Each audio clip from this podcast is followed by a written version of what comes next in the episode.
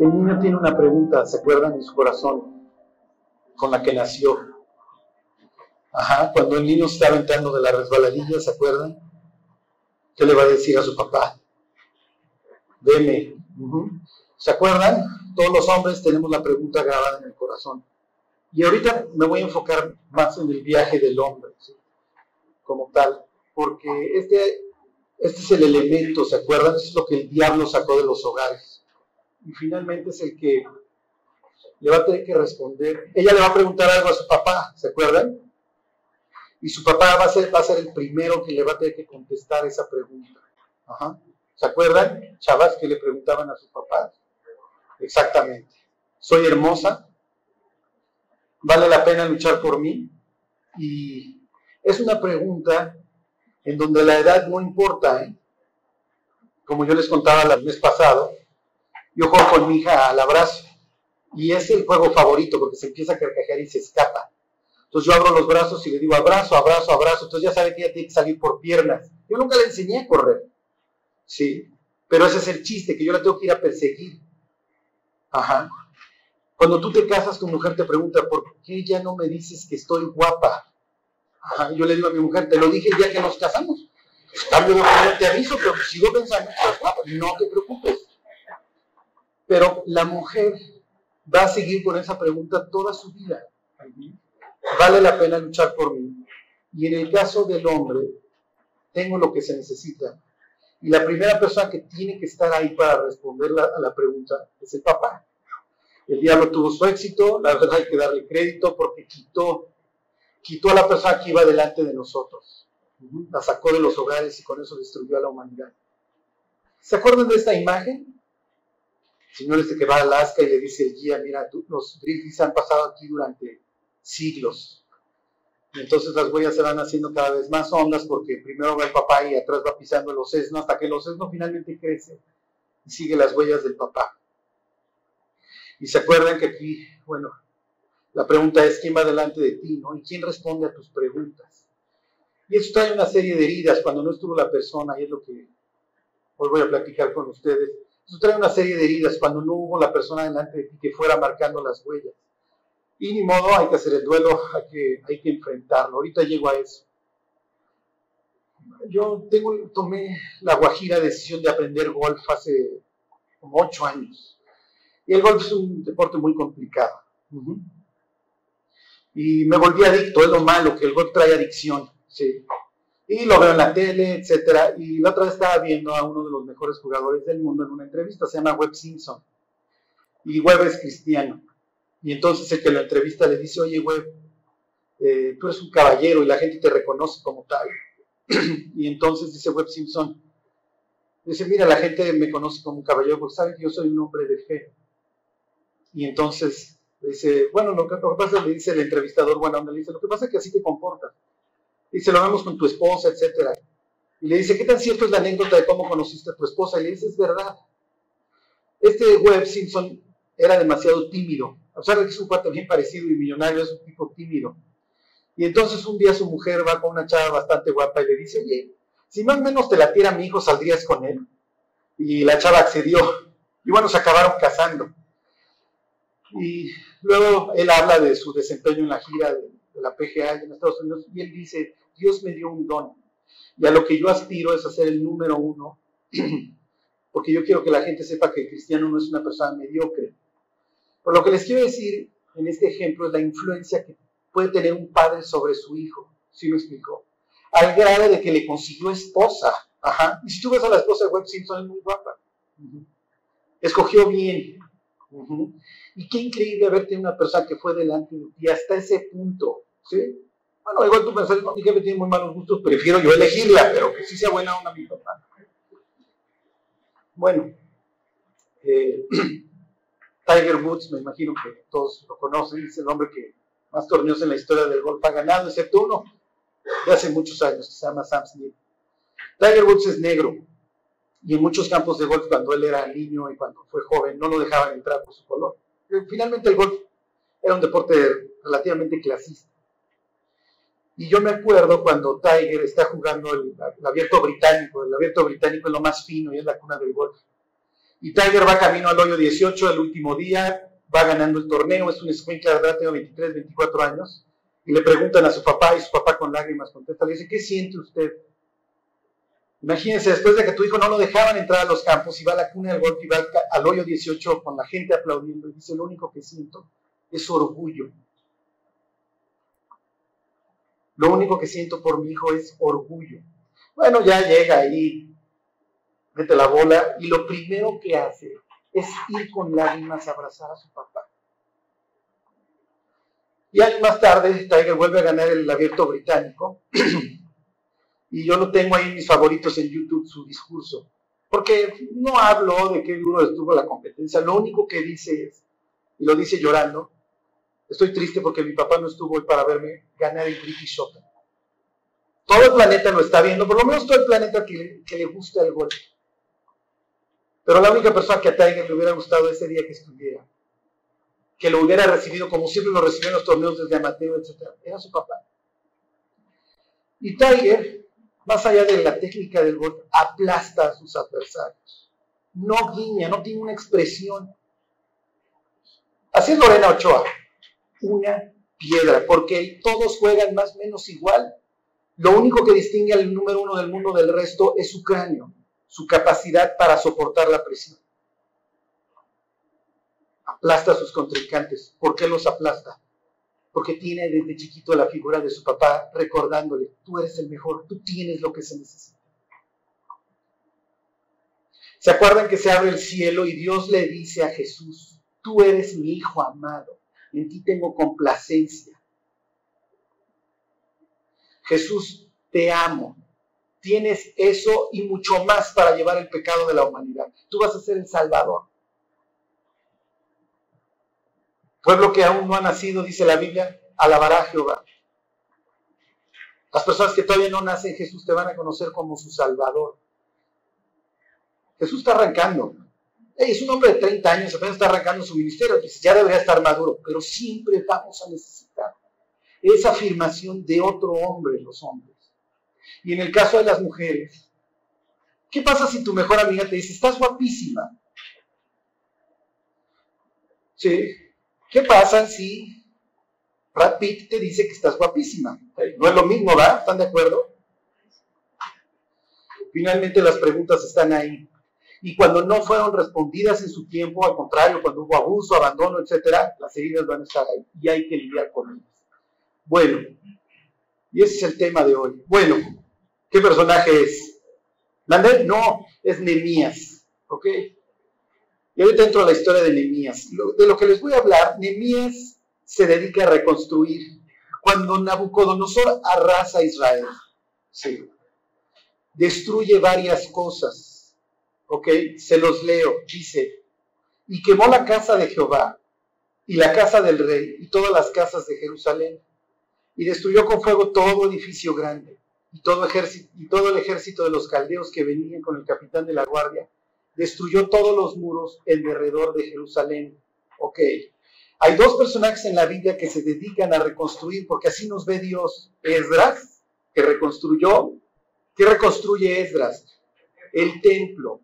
Ok. Entonces, todo un libro dedicado a la reconstrucción del templo y todo un libro dedicado a la reconstrucción del muro.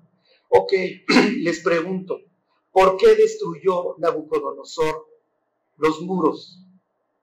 ¿Por qué creen? ¿Para qué gastó tiempo derribándoles estos, sus paredes? Su seguridad, su protección. Cuando el diablo inicia la destrucción de una persona, la inicia desde temprana edad. Y lo que destruye son dos cosas. Su relación con Dios, por eso arrasan con el templo para decir, mira, mi Dios es más poderoso que el tuyo, fíjate en qué estás confiando, yo destruyo tu templo. A ver, pues ahí está dentro allá el arca del pacto, ¿no? Que es que si la ves o la tocas, te mueres. Imagínense cuando salió Nabucco con el arca. Oye, nosotros no la vamos ni, nada más la vemos una vez al año.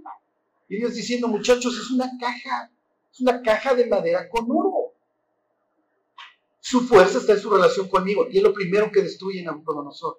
Y fíjense, cuando empieza nuestra juventud empezamos a formarnos ciertas ideas de Dios y por lo general no son las mejores. Además de que tenemos muy mala publicidad a nuestro alrededor. es como el hijo pródigo. que tiene una nefasta publicidad de su padre. Hasta que un día en la posibilidad dice, pues sí, mi jefe no está mala onda. Por eso es que ustedes hoy están aquí, porque algún día cayó el 20 y dijeron, pues si Dios no está en mala onda. Pero a cierta edad el diablo se encargó de poner una imagen acerca de Dios en nuestra mente como el cuatemando, el que te, el que te va a encerrar, que no te va a permitir hacer nada. Y destruye los muros. ¿Para qué? Para que no te puedas defender. Y miren, se los hago entre paréntesis. ¿Se acuerdan cuando les daba yo la plática del dominio propio? la parte del cerebro que tenemos atrás de los ojos se llama el córtex prefrontal y es la parte del cerebro que se encarga de regular los apetitos, ¿sí? Que te puedas, que te puedas detener, ¿ok? Si estás a dieta y entras al globo, no te atasques, ¿sí me explicó? O lo que sea, o no vayas te revientes los 18 de carnitas y la torta de tamal, la guajolota, ¿se acuerdan? Se llama la torta de tamal. Las drogas, no sé si todas, estaba yo leyendo que las drogas destruyen el córtex prefrontal. El diablo es tan cruel que cuando tú todavía no maduras, te quita los frenos. ¿Sí me explico? sí, cuando tenían que ir apareciendo por ahí de los 18, 19 años, no haya. Porque desde los 13, 14 hubo un amable tachero que te empezó a ofrecer mota mujeres, y ahorita vamos a llegar a eso, y se los decía yo la última vez que vine, nunca te vayas a casar con una persona que no tenga frenos. Porque hay muchas personas que, si los convirtieras en carro, parecen Ferraris o parecen Porsches. Hey, motor fuera de borda, 500 caballos de fuerza, 800, pero no hay frenos. Y cuando venga la primera curva, o venga el primer semáforo en rojo y se tenga que frenar, no va a poder. Por eso es que la Biblia hace tanto énfasis en la destrucción del muro, y eso es lo que hace el diablo. Cuando nosotros no tuvimos la persona que fuera delante de nosotros para decirnos, sí tiene lo que necesita, eres un buen hombre, eres una buena persona, eres una mujer hermosa, vale la pena luchar por ti. No hay muro. No hay muro. Y lo que el mundo te aviente, lo vas a abrazar. Y ni las manos vas a meter. Es natural. ¿Ok? Nemías, ¿ok? Si han leído el libro, viene un amigo de él, le llaman su hermano, no sé si era su hermano de carne, como sea, o nada más lo llama hermano judío.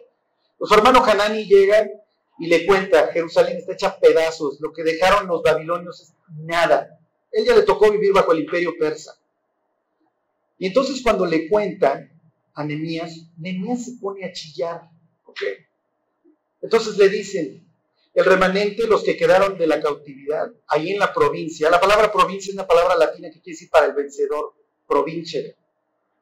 Los que quedaron ahí vencidos están en gran mal y afrenta y el muro de Jerusalén derribado y tú puedes pasearte como Juan por su casa porque no tiene puertas, no tiene defensas.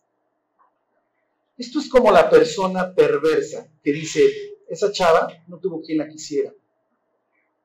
La puedo tener regalándole unas flores y diciéndole que es lo máximo. Y va a caer. Así es la perversidad. Y miren como dice la Biblia, el león, perdón, el diablo anda como león rugiente. Y si han visto el, el National Geographic o el Animal Planet, las fieras se van sobre el débil. Desgraciadamente hoy así está el planeta. Las almas y los corazones de los jóvenes hoy están sin puertas y sin muros y muchas veces con ganas de vivir una vida diferente, pero con, el signo de interrogación en el cráneo. ¿Cómo? Muchas veces, Charlie, habla con mi hijo, ya batió Charlie, ¿no? Así, echarle el choro al hijo que ya deje de chupar o ya deje de estar haciendo lo que hace. Obviamente tú no, o sea, hay veces que tú hablas con una persona que quiere cambiar, pero la pregunta es, ¿cómo le hago? Ahora sí, vivo diferente, ahora díganme, ¿cómo? o sea, me estás pidiendo que vuele, Ahora dime cómo. Y más o menos lo que le dicen a Nehemías, mire, el lugar está hecho pedazos, peor de lo que crees. Váyanse ustedes a saber qué interpretó Nehemías. ¿Ok? Bueno, y entonces dice, y esto lo decía yo, cuando oí estas palabras me senté, lloré e hice duelo por algunos días. Miren, podemos cotorrear al resto del planeta de cómo anda nuestro corazón. Y la verdad, en las broncas brota, ¿eh? En las bocas brota cuando el muro no está totalmente construido. Pero al que no hemos cotorrado un solo segundo es a Dios. Y sabe Dios las heridas que muchas veces traemos aquí. Y hay veces que hay que ir con Dios y decirle, mira Dios, yo sé que no te he engañado ni cinco segundos. Sí, sí estoy destruido. La neta, sí tengo dolor en mi corazón. Por favor, cámbiame. Por favor, sana. Y finalmente es lo que está haciendo Nemías. Imagínate que tú naciste ya preso ahí en el imperio persa y te cuentan las, grandes glorias de tu nación. Y te hablan de David y te hablan de Salomón y que hubieron grandes reyes. Y ahora, ahora eres un simple sencillo esclavo. ¿eh? Tu vida no sirve más que para servir a los persas. Y Nemías va a tener que enfrentar esta situación. Miren, les pongo esta foto del jardín muy bonita. Nemías es el copero de, de Artajerjes. ¿Ok? Pero ser copero, y mira, me imagino que hasta hoy ser cocinero del presidente tiene de confianza. ¿Sí? Pero en aquel entonces no había autopsia. ¿Sí me explicó? Entonces, ay, pues, le dolió la panza, se revolcó y se murió. Así se murió el papá de Artajerjes. Se llamaba Jerjes. Mí está en la Biblia, se llamaba Azuero, ¿se acuerdan? el marido de, Esther. Bueno, a Suero lo envenenaron. Y entonces, obviamente, pues si tú eres copero del rey, pues tienes que ser de confianza. Y ahorita que les hablaba José Daniel de José, Nemías es una especie de José, pero ahora en versión en Persia. ¿Cómo lo ve Artajerjes como el tipo de confianza? Y lo tiene que tener súper bien pagado. Imagínate que le bajas el sueldo a tu copero. ¿Sí? Pues ahí nomás te echa unas gotitas y next. ¿sí? Y a servir al siguiente rey a veces más espléndido. Y entonces un día llega Nemías ahí en depresión después de lo que le platican y lo ve con cara, con cara rara, y le dice Artajerjes, hijo, ¿qué me estás sirviendo? Más no me vayas a matar. Si lo han leído, ya ven que le dice, ¿por qué? ¿Por qué está así tu rostro? Casi, casi le está diciendo, ay, tus, últimas copitas, mi rey no me estarás envenenando. Y entonces el otro cuate le dice, no, pero la neta sí estoy en depresión. ¿Por qué? Porque mi pueblo está hecho pedazos. Les pongo un pasaje, y en esto es en lo que hay que confiar. Cuando Nehemías se pone a orar, cuando le dicen que su país está destruido, se pone a orar y le dice a Dios, acuérdate de tus promesas. Y de esas vivimos los cristianos, ¿eh? Yo no sé si les haya pasado, pero que les empiece a pasar, como les decía ahorita José Daniel. Hay veces que el versículo te brinca de la Biblia. Y Dios te está diciendo, sí, sí es para ti, esta promesa es para ti. Y si hasta la fecha ustedes nunca han levantado una promesa de la Biblia, hey, pónganse a leer y díganle, Dios, ¿qué tienes para mí? O sea, ¿a dónde voy? Porque además, si tú tienes anhelos en tu corazón, tienes algo por qué vivir. El anhelo de este hombre es salir de la zona de confort. Pero me regreso tantito a lo que este cuate hace. Es el copero del rey. ¿Ustedes creen que le pagan bien? Soy un millonario. Penthouse. Y se quiere ir a un muladar, se quiere ir a unas ruinas. ¿Para qué, niñas? No te compliques. Ya quédate aquí. Eres rico. El rey nunca te va a correr. Le caes bien. Eres el de confianza. Sabe que no lo vas a matar. ¿Qué diablos quieres ir a hacer un muladar? Y a veces así lo pensamos, tú ves tu corazón y dices, hijo, empezar a arreglar esto, ¿a qué hora? Me va a implicar morir a muchísimas cosas. Otra que cambiar de palomilla para empezar.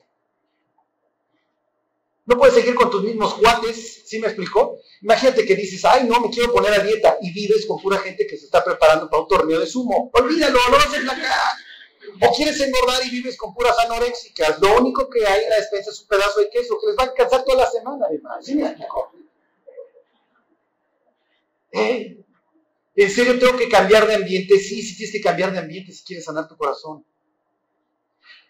Seamos honestos, ¿cuántas veces no salimos del estudio de la Biblia? Ahora sí, mundo, cuídate, o sea, ahí te voy. No, no, voy a marcalizar el planeta completo. Y los cuatro ya te están esperando así meneando la cuba con los hielos, el vaso sudado. Y bueno, ¿qué tanto es tantito? ¿Sí me explicó? si quieres cambiar el mundo, vas a tener que salir de él.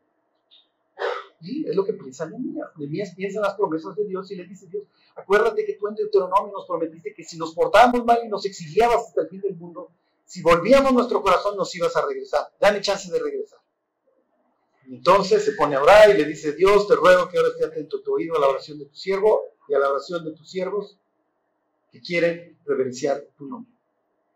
Si a esto tú le tiras en la vida, eh, vas a tener una vida con satisfacción, vas a disfrutar tu vida y va a estar llena de problemas. Va a estar llena de oposición, va a estar llena de tentaciones. ¿Sí los estoy alentando? es un paréntesis. otra vez estoy dando una plática ahí en Aragón y hay gente nueva, ¿no? Yo me, pongo a, yo me pongo a hablar de que ya me quiero morir. Imagínate que tú llegas a la plática y cuenta que la de ella se quiere morir. Pero bueno, yo me quedé al cielo. Pero bueno, sí, sí vas a tener broncas. Pero ¿cuál es la diferencia? El que no vive para Cristo sufre de a gratis, sufre sin propósito. Nada más sufre. Dios no está trabajando en su vida, Dios no lo está haciendo madurar, no está cinceleando la obra que está haciendo. Ok, y entonces si han leído el pasaje, Nehemías recorre al tercer día que llegó la ciudad. Y obviamente que se encuentra que el reporte que le habían dado no tiene absolutamente nada que ver con la realidad, está mucho peor. Cuando tú empiezas a caminar con Cristo, te das cuenta de que sí, efectivamente, como dice Romanos 7, tu hombre interior quiere ir para allá, pero tus carnitas, tus carnitas quieren ir para allá. Es fácil portarse bien, además estoy bien gozoso, no sabes qué bonitas son las alabanzas. Y cuando llega la tentación, dices, estoy mucho peor, estoy mucho peor de lo que pensé. Y Nehemías, como cualquier otro cristiano, tiene dos opciones. O se vuelve a poner a chillar ahí, o se pone a reconstruir. Pero esto es lo increíble, que cuando, ok, tú ya ves tu vida hecha pedazos, sí, Dios, estoy hecho añicos, mi pasado me persigue, por favor, Dios, perdóname. Volteas y está Cristo con un ladrillo en la mano y dice, reconstruye. Tienes que levantar los muros, si no cualquier cosa que se te deje venir te va a destrozar reconstruye, yo te ayudo. Y si se acuerdan, en tiempo récord terminan la construcción. Pero si se acuerdan, nada más empiezan a reconstruir, viene la oposición. Y viene Gesemel Árabe, y viene Zambala Toronita, y puros cuates a intentarnos detener. ¿Ok? Bueno, después de esta introducción me regreso al, al tema de lleno en la vida de los niños, ¿ok? Ok, ¿se acuerdan? Aquí me quedé la última vez. La primera etapa, en donde, ya sea como hijo, como padre, la etapa que le pudieras llamar la etapa del hijo amado. Y como dice Salomón, yo también fui hijo de mi padre, delicado y único delante de mi madre. ¿Se acuerdan de, les platicaba yo de, de Benjamín cuando, cuando muere su mujer, su mujer, su mamá dándolo a luz, cuando muere Raquel, le pone Benoni, perdón, le pone este, el hijo de mi tristeza. Y le cambia el nombre, muere Raquel, hijo, y Jacob dice, no, no te vas a llamar el hijo de la tristeza, para que no vivas con esa sentencia de que tú causaste la muerte de tu madre. Tú eres el hijo de mi brazo derecho, te vas a llamar Benjamín. Tú eres el hijo de mi fuerza. Otra historia totalmente. Bueno, ¿Qué implica el tiempo del hijo amado? Ok, es un tiempo de amor. Este no es una época en donde todo un escuincle de 5 o 6 años le puedes decir qué bruto eres. ¿Sí me explico? No tiene ni siquiera la capacidad para entender. ¿Y cuántas personas no sufrieron en su infancia o cuántos papás no hay ahí que ponen unas cargas sobre sus hijos que obviamente no pueden soportar? Lo único que espera una niña o un niño entre los, perdón, entre los 0 y 12 años más o menos es que los quieran y sobre todo que se sientan protegidos. No sé si les conté una vez, cuando era la época del racionalismo y supuestamente, ya ven, Rousseau decía que la humanidad había surgido de un pacto social y que antes había una lengua primitiva, un rey quiso conocer cuál era la lengua que por naturaleza le salían a las personas. Entonces tomó 100 bebés y le dijo a las nodrizas, lo alimentas y lo vuelves a dejar, pero no le hablas y no lo tocas. Porque yo quiero ver cuando tengan 3, 4 años qué idioma empiezan a hablar. Ninguno sobrevivió el año. Todos murieron. La fecha. Déjate un bebé desatendido, se te va a morir. Y si se fijan, todos los que hemos cargado un bebé, es lo más increíble el olor, los besos, ¿sí? Y todo el mundo quiere agarrar el bebé. Acabo de tener una sobrina, tiene 20 días de nacida, y mi hija a sus 18 meses, papá, bebé, bebé, y ya lo quiere agarrar y lo quiere cargar, está en su DNA. Esa es la etapa del hijo amado, ¿ok? Es una etapa obviamente de protección. Urge la presencia. Obviamente el niño no sabe a qué le tira en la vida, el niño simplemente sabe que la persona que está ahí es la persona que lo va a guiar, que le va a enseñar, que lo va a disciplinar, etc. Urge la presencia. Obviamente es la época de la enseñanza, la persona empieza a caminar, empieza a hablar, y ahí obviamente pues los padres están para festejarle que ya, no sé, que ya dejó el pañal, que ya camina, lo que sea, cada nueva cosa es un triunfo. Y obviamente es una etapa de afirmación, te amo, te amo, todo el tiempo, te amo, eres mi hijo. Me fascinan esas palabras cuando Aviatar tiene una matanza de Saúl en una ciudad de sacerdotes y sobrevive a Abiatar y entonces David le dice que busque tu vida va a buscar la mía. Conmigo vas a estar seguro. Y qué increíble que tú tengas una persona que diga el que busque tu vida está buscando la mía. Antes de que te mueras tú me muero yo. Obviamente es un tiempo de disciplina, ¿sí? no, tampoco vas a ser un troglodita. Ahorita no es plática para los papás, no me voy a meter tanto en esto. ¿Qué es lo que hiere esta época? ¿Ok? obviamente el abandono. Esto le manda un mensaje a la persona que obviamente no puede procesar. Y esto es lo peor, porque cuando un niño o un joven es abandonado, no pregunta por qué él me abandonó, sino pregunta qué hice o qué defecto tengo que lo llevó a abandonarme. ¿Sí me explico? ¿Por qué? Porque la persona no tiene la capacidad para pensar. Un niño de 5 años o 6 años que es abandonado porque el papá se fue con otra chava, no tiene la capacidad para decir, este desgraciado nos dejó por un modelo más reciente que no tiene chaparreras. ¿Sí me explicó?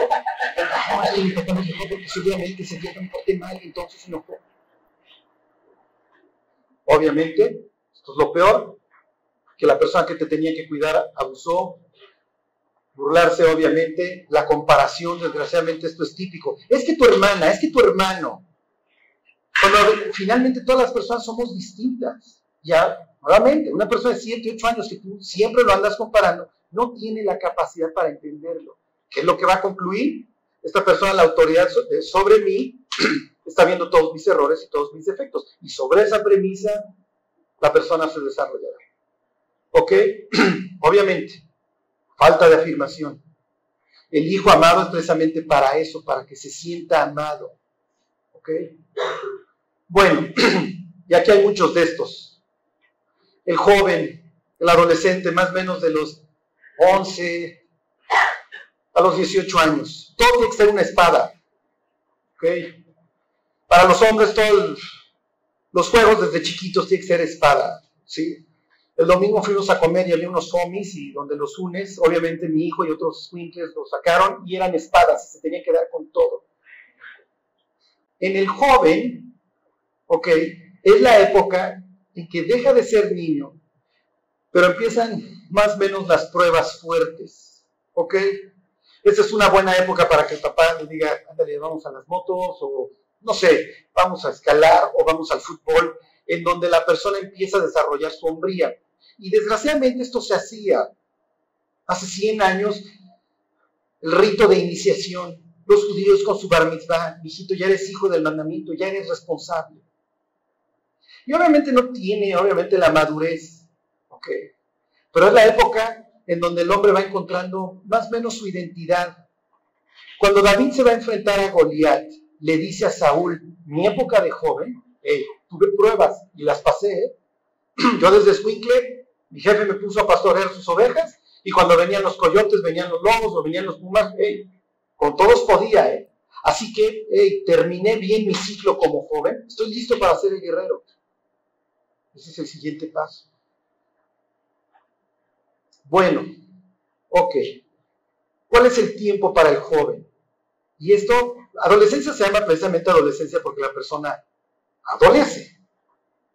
Y todos los que tienen contacto con jóvenes, esto es asqueroso, ¿están de acuerdo? Bueno, porque la persona no se halla. Ya no soy niño, pero tampoco soy un adulto. Y me quiero comer el mundo a puños, pero tendré lo que se necesita. Y ahí es cuando tiene que llegar el papá con Gallo Claudio que le está cambiando la voz. Y si me explicó, hey, tiene lo que se necesita. Tú puedes. ¿Ok? David va a enfrentar a Goliat. Y lo primero que su recepción por parte de una persona que tiene autoridad sobre su vida es su hermano mayor. Ahora lo mandan a ver el estado de la guerra porque ya lleva muchos días y nomás no hay noticias. Y entonces llega ahí con unos quesos que mandó el papá, etc. Y lo ve su hermano Eliab y le dice, ¿qué haces aquí? Yo sé que nomás vienes de chismoso para ver la guerra. Lo está hiriendo. Le está diciendo, tú no eres ningún hombre para enfrentar este tipo de batallas. Tú eres un escuincle imberbe que nada más vienes a ver cómo nosotros temblamos. Y eso es lo peor, que cuando nosotros no hemos enfrentado nuestros miedos, así vamos a tratar a las personas. Eliab no ha enfrentado a sus gigantes, literalmente. Tiene uno todos los días que les dice, mándenme a su mejor guerrero, y Eliab, como a los mejores guerreros, ¿eh? porque ahí había grandes, había Abisai, estaba Saúl, estaba Joab, y ninguno se aventaba el tiro. Pero David le dice a Saúl, mándame a mí. Mi papá Isaí me afirmó desde chiquito. Y me rifaba yo con los corderos. Es más, mi hermano me acaba de decir que no tengo lo que se necesita. Pero Dios dice que sí lo tengo. Mándame a mí. Cuando llega y se le planta enfrente a Goliat, le dice, tú vienes a mí con espada y con jabalí, pero yo vengo a ti en el nombre del Señor de los ejércitos el cual entregará tu cabeza en mis manos y tu cuerpo a las aves del cielo. Y sabrá todo el mundo que hay Dios en Israel.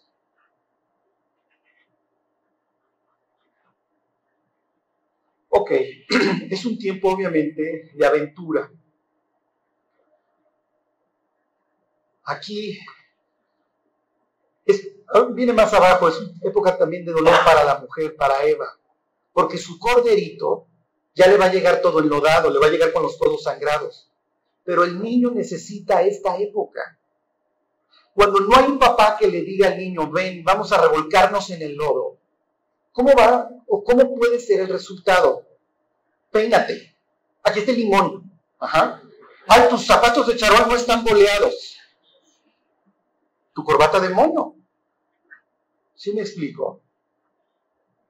Y pobre cuate, porque ahora que está de moda el bullying, pues va a ser el pobre cuate que ¿Sí me explico? Va a ser la víctima. Porque no tiene el macho que le dice, bien, hijo, apestas a kilómetros. ¿Sí me explico? Ya es hombre. Así te das cuenta cuando ya salieron de la niñez. apestamos. Otra vez voy a jugar golf con unos amigos y me traigo a mi hijo. Y mi carro apestaba. Luego les digo quién iba y van a decir, sí, ya sabemos que apesta. apestaba a rayos a testosterona y a mucho sudor, ¿ok? Pero yo volteo y entonces ahí va mi hijo sintiéndose un macho, ¿sí me explicó? Tú hueles todavía a shampoo gris, mi hijo, pero qué bueno que quieras oler a macho.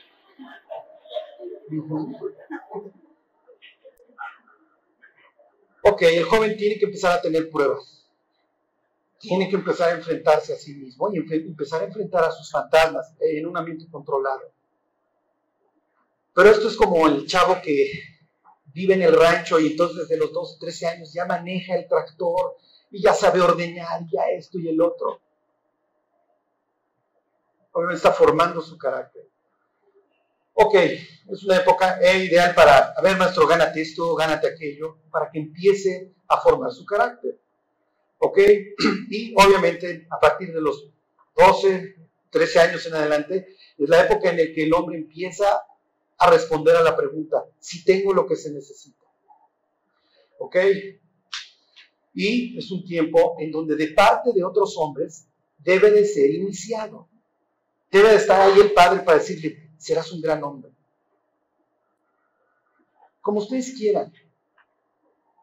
Pero acuérdense, una mujer no puede afirmar a un hombre. No le sirve. Tantas mamás que me dicen, es que yo le digo a mi hijo que es lo máximo. ¿Sí me explicó? Que sí puede, sí, pero no le sirve, no necesita escuchar de otro macho. Si tú desde el otro lado de la cancha le, le gritas, muñeco, buen gol. No, no, no, no, no. Ni lo digas, ¿sí me explico? Karate Kid. Ustedes ya, esa película es viejísima. Pero ¿qué sería Karate Kid sin Mr. Miyagi? ¿Sí me explico? yo te voy a hacer un hombre, maestro. Límpiame los carros. Y luego, ¡oh! En serio, cuando yo la vi hace... Yo salí como todos los squinkles dando patadas en el cine. ¿Sí me explico? ¿Pero qué sería Karate Kid sin, sin el cuate que lo enseñó? Y le dijo, no, mira, te van a seguir poniendo más notas si te sigues así. Bueno, obviamente es una época en el dolor para la mujer, y esto es muy importante. Esta es la época en que el joven tiene que afirmarse en su relación con Dios. Todos los niños, todos los niños oran precioso. ¿Sí? Todos. Y oran por todas las personas y por la salvación de todo el planeta. Qué padre. No es cierto. Son loritos, tan chiquitos, ¿sí me explico? Pero debe de haber un punto entre los 12 y 18 años en donde la persona dice, ya no vivo en la fe de mis padres, se acabó, voy a vivir en la mía. Y tengo que establecer yo mi propia relación con Dios. Ya no puedo vivir en la fe de mis papás. Esto es David diciéndole a Saúl, sorry, no voy a usar tu armadura, te sirve a ti. Yo, mira, yo lo que sé hacer es echar de pedradas y lo que voy a ir a hacer. ¿Sí? ¿Ya? Tus papás si estuvieron ahí para enseñarte la fe, gracias a Dios. Pero este es el punto en donde el joven tiene que tomar su responsabilidad con Dios. Ok, ¿cuáles son las heridas para el joven? Obviamente estas, estás solo. No hay nadie para ti. Y esta es la tónica del partido el diablo no se parte la cabeza a todos los jóvenes que hoy enfrentan las broncas sin un padre o sin una autoridad masculina que los está apoyando, el diablo le dice, estás solo, olvídalo. Obviamente, ¿sí? El abuso. La persona que está sufriendo en el bullying, ¿cuál es el mensaje que está recibiendo? Eres débil, no tienes lo que se necesita. Pero lo peor, sigo con el caso del bullying, es que no haya un valiente que se el tiro, ¿sí me explico? Y que diga, ya bájenle, ya dejen a este pobre cuate en paz. La humanidad cada vez nos hemos vuelto más perversas, perversos, y es natural. No hubo alguien que nos dijera, hey, tu vida puede ser distinta, puedes ser un hombre recto, tú tienes lo que se necesita. Bueno, obviamente estas heridas llevan a buscar desesperadamente la afirmación, porque vamos a intentar buscar. La mujer como sea va a intentar buscar a alguien que le diga, es hermosa, vale la pena luchar por ti. ¿Y cuántas veces hay chavas que dicen, este cuate es nefasto, es un perverso, su vida está destruida? Ay, pero me dice que estoy guapa, tan bonito, ¿sí me explicó? Porque quiere desesperadamente encontrar la, la respuesta. Bienvenido a la pandilla, los cuates, las drogas, el sexo, el delito, lo que sea. Lo que sea para que tú te puedas afirmar. Es increíble. El diablo dice, no encontraste aquí, no te preocupes, ven. Con nosotros la vas a pasar excelente. Aquí sí te van a decir que vale la pena, que eres parte del show. Y lo compramos, lo abrazamos con los brazos abiertos. Bueno, 18 años, ¿a qué les gusta? 35, 40, 45. El guerrero. Ya acabó la época de la juventud. Se finí, over. ¿Ok? Ya vas a entrar a trabajar. Y en la chamba va a haber el cuate que te grilla. Va a haber el patrón que te grita o que te humilla. Van a ver todas las tentaciones. Llévate esta lana, la chava que te tira la onda y que sabes que por ahí no es. Y es la época en donde el hombre se tiene que afirmar. Y decir, ok, ya estoy frente a la vida. Dios me dice que tengo lo que se necesita y la tengo que enfrentar. Y aquí, miren, chavas, nunca se vayan a casar con un niñote. Jamás se vayan a casar con un cuate que no ha pasado por la etapa del guerrero. Ay, no tiene chamba, lleva seis meses sin chambear, todavía sigue chupando tantito, pero yo sé que Dios no va a cambiar. No, no, no, por favor. O sea, no. Y miren, puede tener la barba partida más pronunciada, más que el cañón del Colorado. Las cejas más pobladas de azotador, implantes de pecho, lo que ustedes quieran. Y sé, o sea, guiña y se le levanta el conejo de acá y se es que es lindísimo. No, te estás casando con un escuinclote. Y cuando vengan las broncas en la vida, no va a tener frenos, no va a saber qué hacer. Y lo peor es que cuando el hombre no ha enfrentado a sus fantasmas, muchas veces va a intentar encontrar en una mujer la respuesta, tengo lo que se necesita, pero va a buscar donde no va a encontrar y se va a frustrar. Por eso es que esas relaciones sufren tanto y la chava muchas veces no entiende, que un día está linda y el otro día es un patán. Sí, es inconstante. Porque no se ha enfrentado a sí mismo. No se ha dado los trancazos. Miren, si se enamoran de un cuate ya más gordito, más calvón, pero que ya pasó la época, lo van a disfrutar más. Igual ya no digan, ya no tiene barba, ya la papada le puede gastar. Pues ya enfrentó sus gigantes. Eh, en serio, te está subiendo un carro que va a aguantar las, curvas del agua. Ok, fíjense, David ya enfrentó a Goliat. Y Saúl le dice, hijo, eres el general de mi ejército. ¿A todos te pones manotas? Ok, Salomón, se han leído las sucesiones increíbles, peor grilla que la del PRI y el PRD. Y Salomón se tiene que rifar con todo el mundo cuando viene la sucesión. Y todo el mundo lo ve como el escuinclete, el hijo de la querida, lo que ustedes quieran. Y Salomón se tiene que fajar los pantalones y decir, Dios dice que yo tengo lo que se necesita. Y entonces dice, ahora tú, Benaía, vas a ser el jefe de los guaduras y tú, Abiatar, el jefe de los sacerdotes, y me pongo al, y me pongo al tiro con Joab, me pongo al tiro con quien sea. Y ahí tienen a un hombre afirmándose. Y lo más increíble, Dios afirmando, yo estoy contigo, Salomón, pídeme lo que quieras. Dijo Dios, la neta fijo que sí tengo lo que se necesita, pero por favor dame sabiduría, te hago el hombre más sabio. Imagínense lo que sintió Salomón el día que le vienen las dos prostitutas con el bebé. Es mío, no, no es mío. El Salomón dice, ya, pártalo a la mitad. No, no, no, que se lo quede ella. Esta es la mamá. Y dice la Biblia que todo Israel temió al rey, porque entendieron que Dios le había dado sabiduría. Imagínense el cañonazo de afirmación cuando le sale bien el juicio a Salomón, de ahí el juicio salomónico. Dice, Dios me está afirmando. La gente me está respetando como rey. Estos pues no saben que hace meses yo estaba chillando porque tenía miedo de lo que estaba enfrentando. Pero Salomón fue a enfrentar a sus gigantes de manera correcta. Dios, ayúdame. Ok.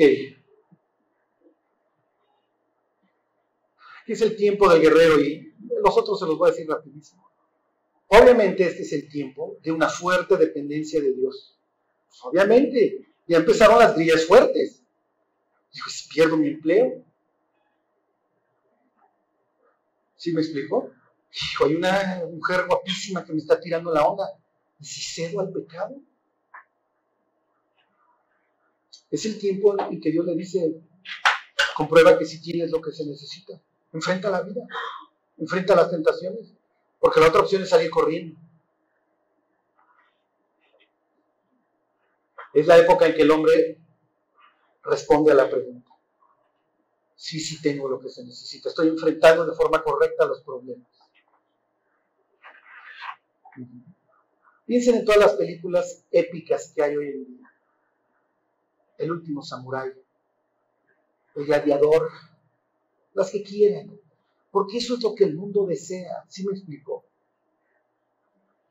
Todo el mundo quisiera ser Russell Crowe en la arena en Roma. ¿Sí me explico? Y poner de rodillas al emperador. Decirle a su ejército, sostengan la línea, Para nosotros, lo que pasa en esta vida tiene eco en la eternidad y todos los soldados digan, este es machísimo. Con este hasta la muerte. ¡Ey, todos quisiéramos ser ese líder! Y de repente te enteras de que pobre Russell ya lo volvieron a agarrar manejando borracho. Tom Cruise. El último samurái, los paisajes en Japón. Y de ser un borracho se vuelve todo un caballero. Y el cuate ya no sé qué divorcio va. Y Katie Holmes dice, vivan con él. No es el samurái, ¿eh? Es un actor. ¿Ustedes saben cómo se dice actor en griego? Jesús le dice a los fariseos, hay de vosotros, escribas y fariseos, actores. Eso quiere decir en griego, hipócrita. Es el deseo de los hombres. Por eso es que salen y salen y salen las películas a ese respecto. Es lo que el mundo anhela, que así hubiera. Ok, esto nos platica para papás, pero bueno, aquí el papá, ¿qué es lo que hace? Bien, te aplaudo. Si tienes lo que se necesita y te respeto. Ok, y aquí es un tiempo en que el hombre, si ya creó su relación con Dios, ya la estableció en su juventud, es la época en que se afirma. Es cuando se vuelve profundo. Es cuando el hombre se vuelve una especie de poeta. Es David aunque David es un troglodita que se rifa con quien le avienten, por el otro lado escribe, el Señor es mi pastor, nada me faltará. El Señor es mi luz y mi salvación, ¿de quién he de temorizarme? Es cuando el hombre se vuelve profundo. Y si el hombre no pasó antes por esta época de ser profundo en su relación con Dios, no va a ser profundo en su matrimonio. No puede. Porque no aprendió a ser un romántico.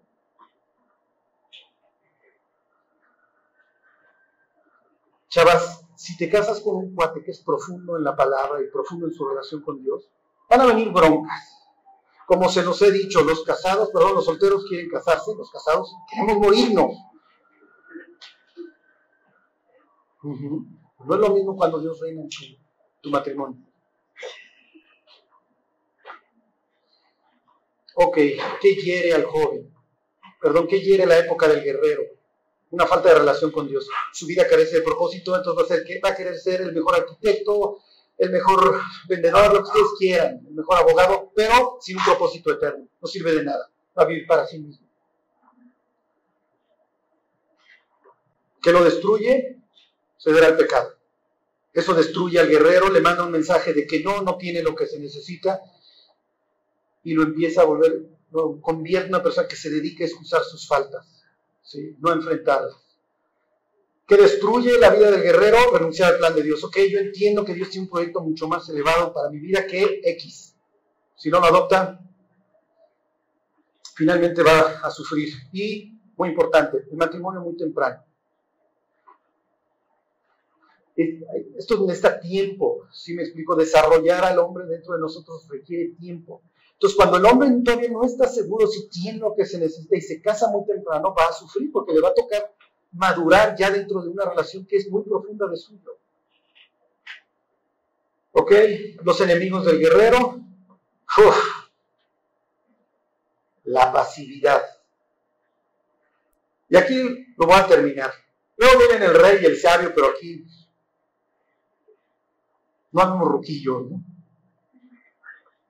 Y termino con estos dos ejemplos. Cuando nosotros no enfrentamos a nuestros gigantes, cuando los teníamos que haber enfrentado, nos volvemos pasivos. Eh, yo sé que el mundo está sufriendo, que la iglesia pudiera ir mejor, pero ¿para qué oro? No cambia nada. ¿Para qué ofrendo? ¿Qué te trata de que se gasta la lana? Ay, ¿para qué leo? Qué aburrido. Unas genealogías.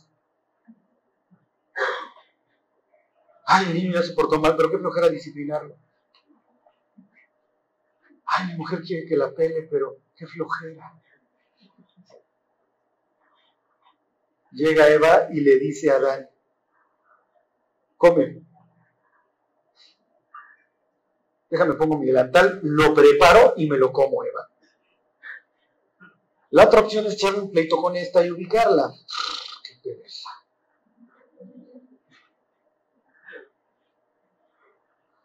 El guerrero David, el superhombre David, cede al pecado. ¿Se acuerdan? Betsabé. Y los hijos aprenden el caminito, esto fue el escándalo nacional.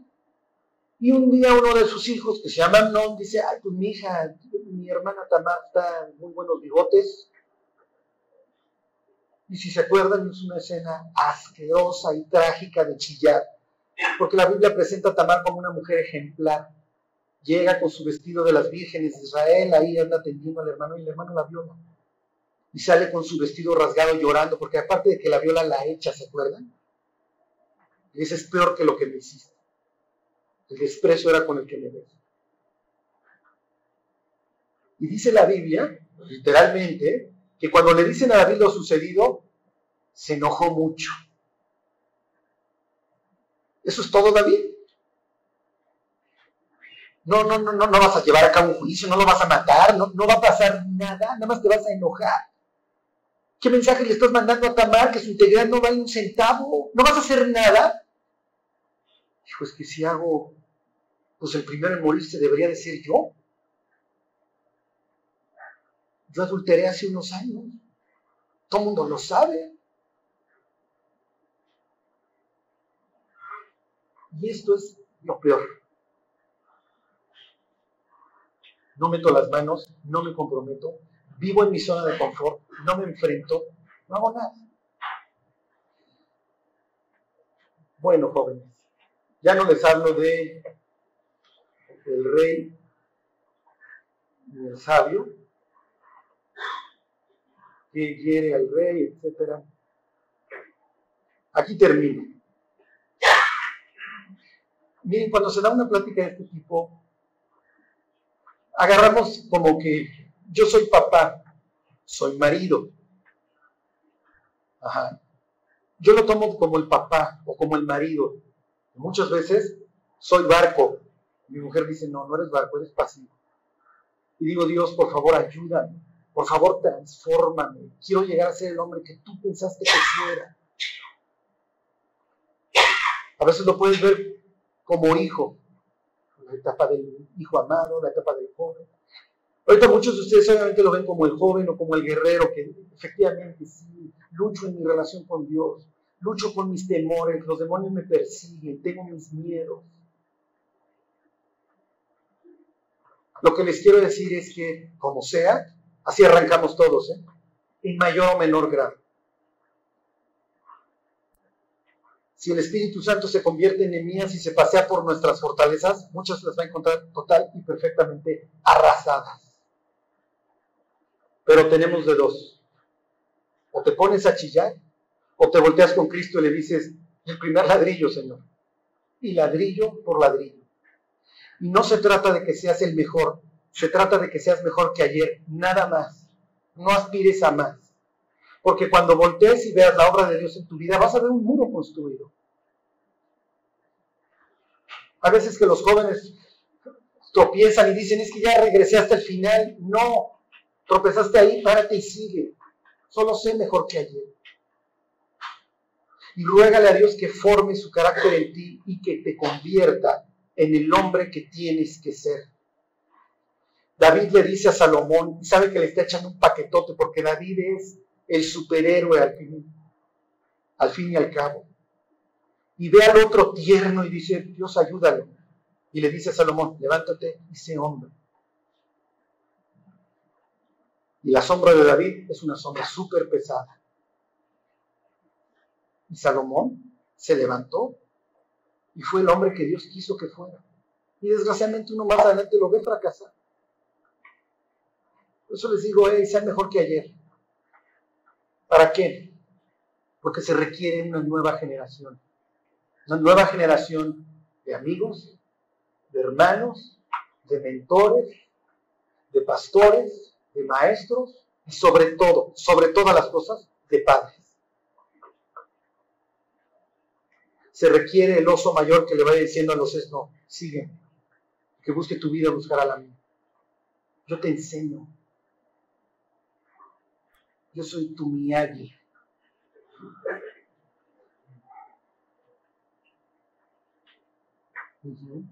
Se requiere el hombre que le diga a su mujer, te voy a ser fiel hasta la muerte.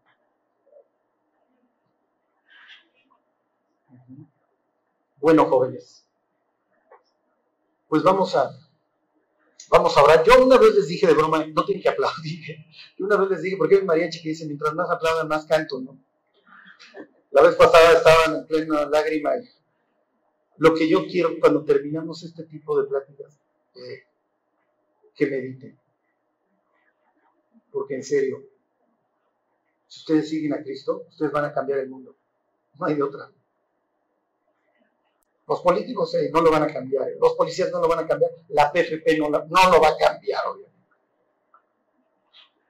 Ustedes. Bueno, vamos a ver. Dios, te queremos dar gracias por,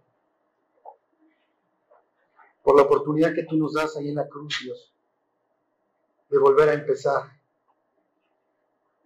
Dios, sana tú todas las heridas que tenemos en nuestro corazón. Dios, todos esos fantasmas que nos encontramos en los problemas. Todas esas partes de nuestro carácter que están destruidas, Señor. Ayúdanos, Dios. Dios, ayúdanos a ser la persona, los hombres y las mujeres que tú planeaste que fuéramos. Ayúdanos Dios a no vivir en el pasado, sino a cambiar nuestro futuro y el de la humanidad. Gracias Dios por habernos salvado. Te queremos pedir que nos restaures y Dios que nos lleves a restaurar en la vida de otros. Gracias Dios. Te lo pedimos en nombre de Jesús. Amén.